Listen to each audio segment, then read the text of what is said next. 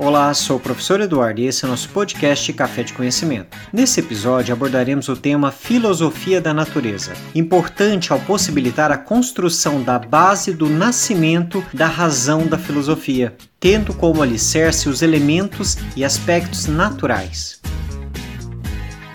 A filosofia em si nasceu de questionamentos de alguns pensadores sobre explicações míticas até então apresentadas para explicar a natureza. Por isso, estes primeiros pensadores são chamados de filósofos da natureza. O principal objetivo desses primeiros filósofos era encontrar o elemento, a substância física ou essência que fosse responsável por tudo, ou seja, pela existência, o que os gregos chamam de arche. Esses filósofos, também nomeados de pré-socráticos, ficaram conhecidos justamente por terem a natureza como objeto de estudo.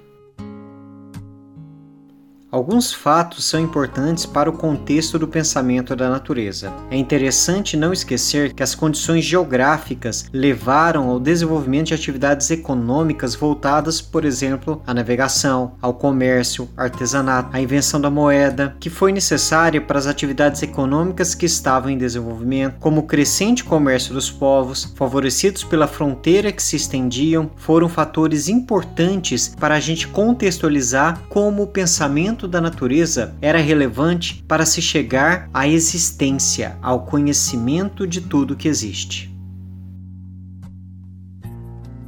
Temos que classificar os filósofos da natureza, lembrando que são considerados também e nomeados de pré-socráticos, em algumas escolas. A primeira que a gente tem que mencionar é a escola jônica da Ásia Menor, cujos principais representantes são Tales de Mileto, Anaximandro de Mileto e Heráclito de Efeso. Temos a escola pitagórica ou itálica de Magna Grécia, cujas principais representações são Pitágoras de Samos, Filolau de Cretona, Áquilas de Tarento. Temos também a escola Aleata de Magna Grécia. Os principais representantes são Xenofanes de Colofal, Parmênides de Eleia, Zelão de Eleia e Melissos de Samos. Temos também a escola atomista, na Trácia, cujas principais representantes são Leucipo de Abdera e Demócrito de Abdera. Essas escolas são importantes para entender a classificação dos filósofos pré-socráticos.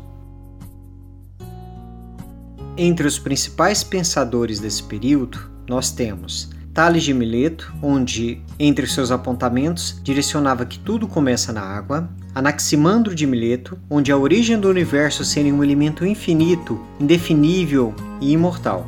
Xenófanes de Colofon, onde a origem era justamente a permanência a unidade contida em um Deus único e imutável. Temos Pitágoras de Samos, não distinguem forma, lei ou substância, considerando o número o elo entre esses elementos. Heráclito de Efeso, elemento era o fogo, e esse elemento original da qual surgiram todas as coisas. Temos também Parmênides de Eleia, para ele, o ser não é somente o ser natureza, mas também o ser homem, e das suas ações, a mais ainda, é o ser de qualquer coisa que possa ser pensada.